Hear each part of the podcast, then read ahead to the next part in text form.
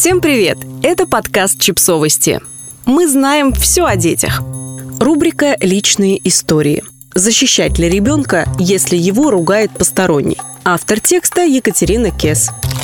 Когда посторонний человек или кто-то из знакомых делает вашему ребенку уместное и справедливое замечание уважительно и спокойно, и вы согласны с его смыслом, нет никаких проблем. Это может быть очень полезно для ребенка. Например, когда я выходила из клиники в центре Петербурга и приоткрыла дверь, чтобы выйти на улицу, прямо на меня начал буквально проталкиваться парень лет 8-9, а за ним шел папа, который не успел его остановить. Я сказала мальчику, сначала нужно пропустить человека, который выходит, а потом уже заходить. Когда меня буквально протолкнули обратно в помещение вместо того, чтобы выпустить, я сделала это замечание, вежливо и спокойно.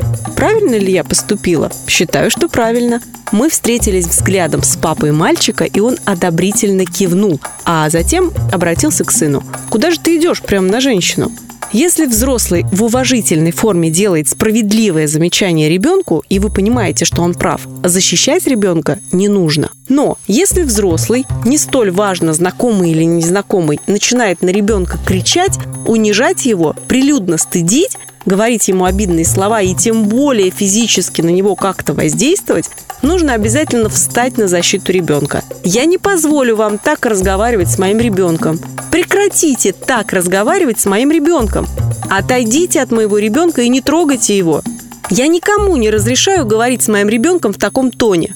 Детям очень важно чувствовать, что мама и папа ни за что не дадут их в обиду, вступятся за них.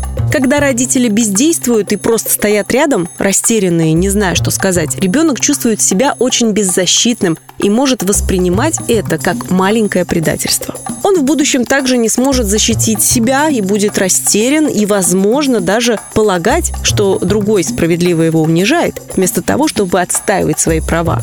Ребенку важно чувствовать себя рядом с вами, как за каменной стеной, надежно и безопасно. Если вы сразу не сообразили, что сказать, и ситуация уже прошла, можно сказать «я должна была тебя защитить и жалею, что не сделала этого. В следующий раз обязательно вступлюсь за тебя. Обещаю». Подписывайтесь на подкаст, ставьте лайки и оставляйте комментарии. Ссылки на источники в описании к подкасту. До встречи!